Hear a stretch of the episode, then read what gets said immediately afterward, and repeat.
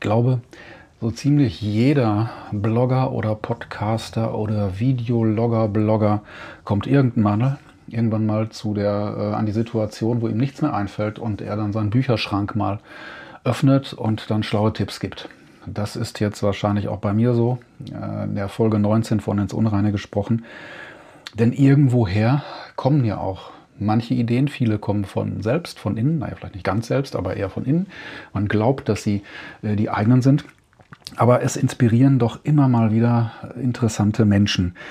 Und ähm, ich denke, es ist tatsächlich an der Zeit, wie gesagt, Folge 19, den einen oder anderen jetzt aus dem Schrank zu holen, der aktuell gelesen wird, wurde oder schon länger im Schrank liegt, allerdings auch den Platz dort behalten wird, im Gegensatz zu einigen anderen Büchern, die es vielleicht nicht so wirklich wert waren.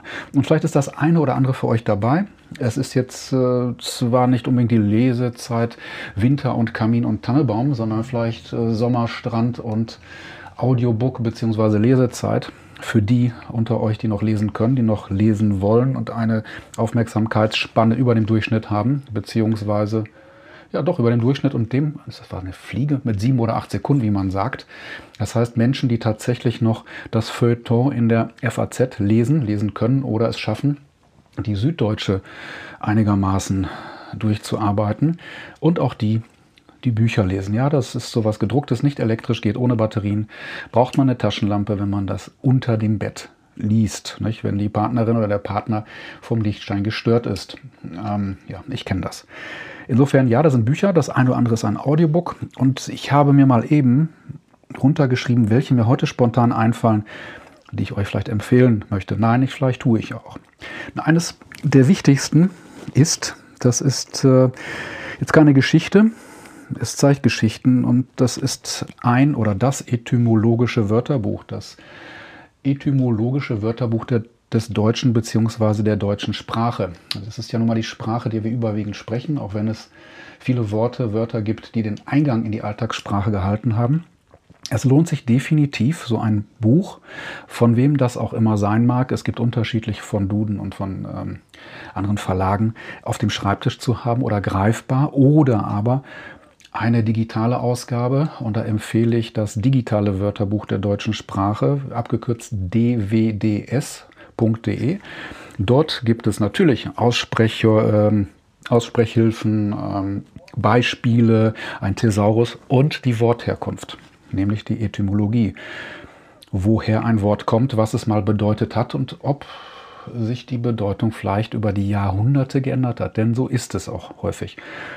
Und das ist eine große Hilfe, wenn ich weiß, woher so ein Wort kommt, was es mal bedeutet hat, weil die Erfahrung zeigt, meine Erfahrung, wir verwenden äh, Begriffe nicht immer ähm, ja, gleichbedeutend. Das heißt, wenn ich mich mit jemandem unterhalte, dann ist für den eine Inspiration etwas anderes als für mich. Oder wenn man über Charisma redet, dann kommt es aus der einen Ecke, der andere sieht es aus der anderen Ecke.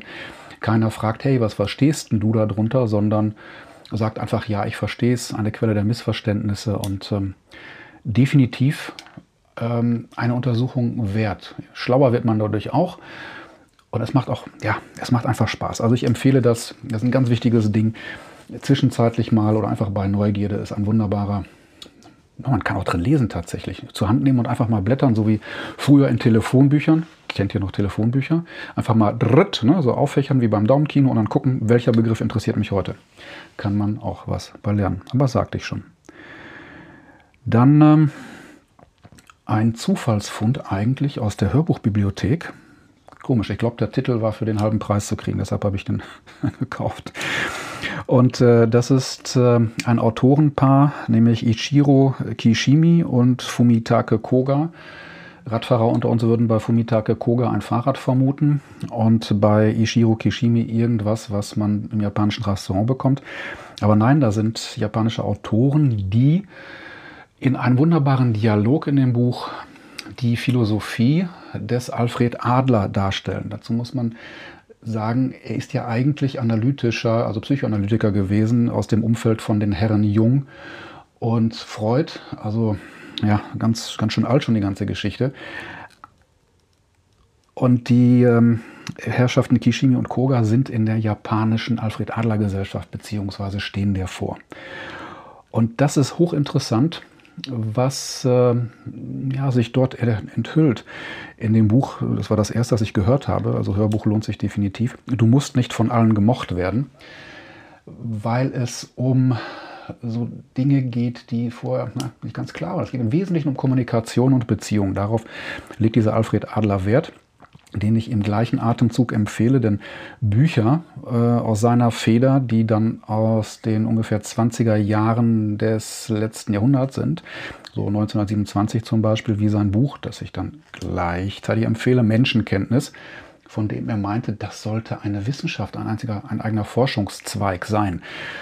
Weil, wenn ich, wenn ich mich selber kenne und die Menschen kenne, ist das, ja, so ein Erfolgskriterium aber zurück zu, dem, zu der Aussage, die mich eigentlich neugierig gemacht hat, nämlich die des Lobes, weil Adler sagt, Lob ist fein, aber nicht auf Augenhöhe, weil derjenige, der lobt, stellt sich über denjenigen, der gelobt wird. Hm, das hast du aber fein gemacht. Und äh, deshalb, das klingelte da nämlich, stimmt, im Arbeitsumfeld oder sonst, oder wenn man mit der Partnerin, mit dem Partner redet, ja, das hast du gut gemacht. Das hört sich ja dann so an, als könnte ich das bewerten und ich wäre in der Lage, das zu beurteilen, beziehungsweise würde mir anmaßen, ein Urteil abgeben zu können. Und ich glaube, daran hapert das dann. Das ist dann nicht die Augenhöhe derjenige, wir sagen, wir möchten gelobt werden, aber eigentlich ist doch das Bessere dann Danke zu sagen und Danke für. Ich danke dafür, dass du diese Aufgabe erledigt hast. Das ist dann mehr auf Augenhöhe als jetzt einfaches Lob. Ne? Und äh, ja, da kriegt dann die Kurve zu Adler und Kishimi und Koga. Definitiv eine Sache, die sich zu verfolgen lohnt und trotzdem 100 Jahre oder älter höllisch aktuell. Es ist sehr faszinierend, dass so alte, nicht will ich sagen Schinken, alte Werke, wenn ich die den einen oder anderen Begriff oder ich sag mal eine technische Errungenschaft, von der damals geredet wird, weglasse, dann kann ich das in die jetzige Zeit übersetzen. Es passt wie Faust auf Auge oder der A auf den Eimer. Immer wieder überraschend. Genauso wie beim nächsten äh, ja, Autor, quasi paar Vorsritt durch die Autorenliste, Prentice Mulford. Jemand, der in den ausgehenden, ausgehenden 19. Jahrhundert gelebt hat, eigentlich alles gemacht hat, wahrscheinlich auch nichts richtig. Ich glaube, der hat eine, ein Warenhaus betrieben, in den Graben gefahren. Ich glaube, eine Kneipe hat er in den Graben gefahren. Von dem man sagt, der sich seine eigenen Gedanken gemacht hat, der eine eigene Weltanschauung hatte und Mitbegründer oder zurückgeführt wird auf dieses New Thought, was man dann hatte zu der Zeit und äh, dürfte auch mit Wegbegleiter von den Herren Emerson und Thoreau gewesen sein. Lesenswert auf jeden Fall, seine Ansichten und da empfehle ich die Möglichkeit des Unmöglichen. Reichliche Essays aus dem Alltag über Dinge des Alltags, über Wohnung, Nahrungsaufnahme, Kommunikation und im zweiten Teil des Buches Dinge außerhalb des Alltags. Es ist wirklich erstaunlich, was kluge Köpfe, damals natürlich ohne Einfluss von irgendwelchen sozialen oder unsozialen Medien, sich haben einfallen lassen, was denen eingefallen ist und was man damals schon wusste. Und da braucht man jetzt keine neuen Gurus, sondern ist alles irgendwie schon da gewesen. Das ist wirklich faszinierend, dieser Prentice Milford. Dann jemand, der mir erst recht spät über den Weg gelaufen ist und ich weiß jetzt gerade gar nicht, doch, er war bei ähm, Ernst Friedrich Schumacher. Ja, das verwirrt euch bestimmt alles. Ist nicht so wichtig. Komme ich auch noch mal in einem, ich glaube, einem der nächsten mh, mm, Podcasts dazu, ist einem Jiddu Krishnamurti über den Weg gelaufen. Diejenigen, die sich mit Spiritualität auseinandersetzen und vielleicht mal was zum Thema Freiheit wissen wollten, sind möglicherweise über Krishnamurti gestolpert. Vielleicht auch nicht. Auf jeden Fall lohnt es sich, sich mal das eine oder andere Werk von Jiddu Krishnamurti ähm, durch die Finger gleiten, durch, das, äh, durch Auge und Kopf mal gehen zu lassen. Äh, an Krishnamurti ist faszinierend. Er wurde seinerzeit, das war glaube ich auch Anfang der 20er Jahre des letzten Jahrhunderts, ähm, von Anhängern gesehen als, ja, soll man sagen, neuer Halsbringer, großer neuer Lehrer.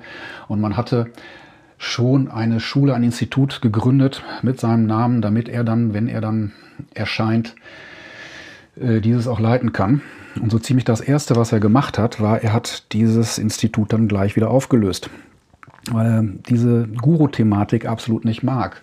Er mag es nicht, wenn äh, ja, Leute, Regierungen oder äh, geistigen Führern, geistlichen Führern, ähm, Koryphäen, welcher Art auch immer folgen. Er vertritt die Auffassung, dass das jeder quasi für sich selber finden sollte. Und er verneint auch, dass jemand ihm folgen sollte. Er stellt nur Fragen und die Antworten müssten aus einem selbst kommen. Das ist wirklich faszinierend, genauso wie verwirrend es am Anfang ist. Es lohnt sich definitiv, das eine oder andere von Krishnamurti zu lesen. Es gibt auch ähm, ein, es gibt eine Krishnamurti Foundation und man findet auch interessante Beiträge von dieser Foundation, wobei die wäre dann ja entgegen Krishnamurtis äh, Idee, dass man da jetzt keine Institution und keine, hm, ja, keine Führung hat. Äh, es gibt aber hm, Institutionen, die seinen Gedanken, seine Ideen am Leben erhalten, was gut ist, wie ich finde. Da findet man einiges auch auf diesem Instagram. Tatsächlich mit Material aus Filmaufnahmen, denn er hat selber, wie ich es verstanden habe, gar nicht so sehr viel geschrieben. Er hat mir erzählt und es gibt halt äh, klassische Filmaufnahmen. Definitiv eine gute Sache zum Nachdenken. Er stellt auf jeden Fall sehr, sehr viele Fragen. Hm. Dann, das fast ohne Luft zu holen, Wahnsinn, oder? Gibt es jemanden, der ha, neugierig, hat mal jemand irgendwas gepostet ne, oder was bei, bei, bei YouTube gesehen, äh, das größte Geheimnis aller Zeiten. Klar, da war ich noch neugierig, was das größte Geheimnis aller Zeiten ist und das war dann auf Englisch gesagt, You are what you think about. Du bist, was du darüber denkst. Viele haben das vielleicht schon für sich erkannt. Es ist schwierig manchmal in der Umsetzung, das vernünftig zu denken. Wir suchen ja meist auch in der Veränderung die Veränderung im Außen oder schieben die Verantwortung jemand anders zu und ignorieren dann unsere eigene, ja, unseren eigenen Beitrag dazu. Und dieser Spruch von dem, ähm, nee, derjenige, der den Spruch ähm, kommuniziert hat, das war Earl Nightingale. Der hat so in den 50er Jahren des letzten Jahrhunderts, also 1950, 60 die Ecke, sehr viele Beiträge geleistet. Ähm, Im amerikanischen Radio hatte so eine, na, wie soll man sagen, sowas ähnliches wie jetzt. Er hatte eine Radioshow gehabt. Hat mich super beeindruckt und hat dann über ganz viele Themen, über Kommunikation, Erfolg, speziell über Erfolg geredet ein weiser Mensch, dem es eine Freude macht zuzuhören, äh, denn es ist etwas schwieriger, an äh, geschriebene Dokumente zu kommen, als jetzt an Audioaufnahmen. Und da gibt es ähm, als Hörbuchfassung ein Buch, das heißt äh, Principles of Success. Hölle lang habe ich aber, glaube ich, in Rekordzeit durchgehört. Und ich liebe den Herrn Nightingale für eine, nein, für seine Erfolgsdefinition. Ähm, der sagt, Success ist the progressive realization of a worthy ideal. Das heißt nicht das Ziel selber, sondern schon im einzelnen Prozess, in jedem Schritt ist es ein Erfolg, das zu spüren, den Fortschritt zu spüren und auf das Ziel zuzugehen. So wie jetzt, ähm, äh, war das jetzt, das war doch, das war doch dieser Konfuzius. Ne? Sagt, der Weg ist das Ziel und da, da passen die beiden zusammen. Denk mal drüber nach. Die sind sich wahrscheinlich nie begegnet, aber ich spüre da eine Verbindung.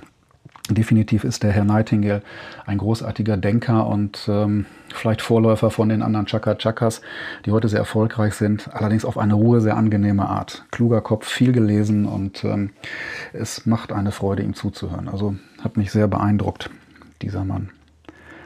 Und schließlich eine recht neue Entdeckung zum Thema Veränderung und das hatten wir ja gerade auch schon bei Krishnamurti und bei den anderen. Der Anteil von uns selbst, wie wir in Richtung Veränderung ja, uns bewegen können, beziehungsweise was vielleicht doch in unserem Einfluss steht. Das ist, ich spreche seinen Namen hoffentlich richtig aus, Vadim Seeland, Russe. Der hat ähm, reichlich Bücher geschrieben und äh, war in, in Russland höllisch erfolgreich, jetzt auch mittlerweile international. Im Prinzip hat er nicht wirklich was ganz Neues gemacht, weil da es gab mal diese Welle mit, ich glaube, Rhonda Byrne war es, äh, hieß dann äh, das Gesetz der Anziehung und Bestellung im Universum und nur haben alle die, ähm, waren dann doch etwas zu, soll man sagen, etwas zu blumig, etwas zu oberflächlich und ähm, haben bestimmte mh, hm, nein, Gesetze, ja, wie man es auch nennen mag, bestimmte Regelmäßigkeiten so nicht gesehen bzw. nicht kommuniziert. Und da ist dieser Vadim Seeland ja eine Offenbarung mit zum Teil echt komischer Sprache, Da muss wohl der russische Übersetzer oder der Übersetzer, der es vom Russisch ins Deutsche übersetzt hat, wohl echt einige schlaflose Nächte gehabt haben. Nicht jeder wird ihm folgen können. Auch die Titel der Bücher, die dann Trans-Surfing heißen, sind echt schräg. Aber wenn es dann darum geht, wo wir unsere Aufmerksamkeit und Energie hinlenken und wie wir damit dann Schöpfer unserer Realität werden, nicht? Äh, das ist schon faszinierend. Äh, klingt jetzt vielleicht für hm, denjenigen, der sich damit noch nicht so beschäftigt hat, oh Gott, oh Gott, wovon redet der Raschkowski denn da? Probieren. Vielleicht nicht das erste Buch, womit man sich dann äh, einen Abend ähm, lang beschäftigen sollte. Da gibt es bestimmt andere schöne Geschichten, aber etwas, ähm, was zumindest meine Sprache und äh, mir ist etwas klar, meine Sprache gefunden hat und mir etwas klarer gemacht hat, plastischer, ein schönes Modell, wobei es natürlich wahrscheinlich auch unendlich viele Modelle gibt, die passen. Sein Modell gefällt mir momentan sehr gut. Ich weiß nicht, wie das in den nächsten Jahren ist, aber es war erfrischend und es hat viele Aha-Effekte gegeben. Ja, für jetzt darf es das dann sein. Es gibt natürlich auch hier keine Show Notes. Das heißt, ihr müsst dann die Schreibweise der Namen schön euch ausdenken oder googeln oder mich fragen. Und ich denke, so bei Folge 38 oder 50, nein, vielleicht auch vorher, gibt es dann nochmal ein bisschen was für die Ohren und fürs Gemüt und für Kopf und äh, Herz, für zum Lesen, tun, haben wollen, sein. Hm. Und wenn ihr irgendwas habt, was sagt, ey, das musst du unbedingt lesen, dann freue ich mich natürlich auch über eine Rückmeldung. Nun, wie schon gesagt, das soll es erstmal sein in dieser verhältnismäßig kurzen Episode. Was soll ich lesen, was soll ich hören oder was sollte ich mal lesen, was sollte ich mal hören? Hm, Wäre es dann für jetzt und bleibt mir gewogen, bewertet mich herausragend toll in allen Plattformen und Foren, empfiehlt mich weiter und Bleibt mir gewogen. Bis zum nächsten Mal.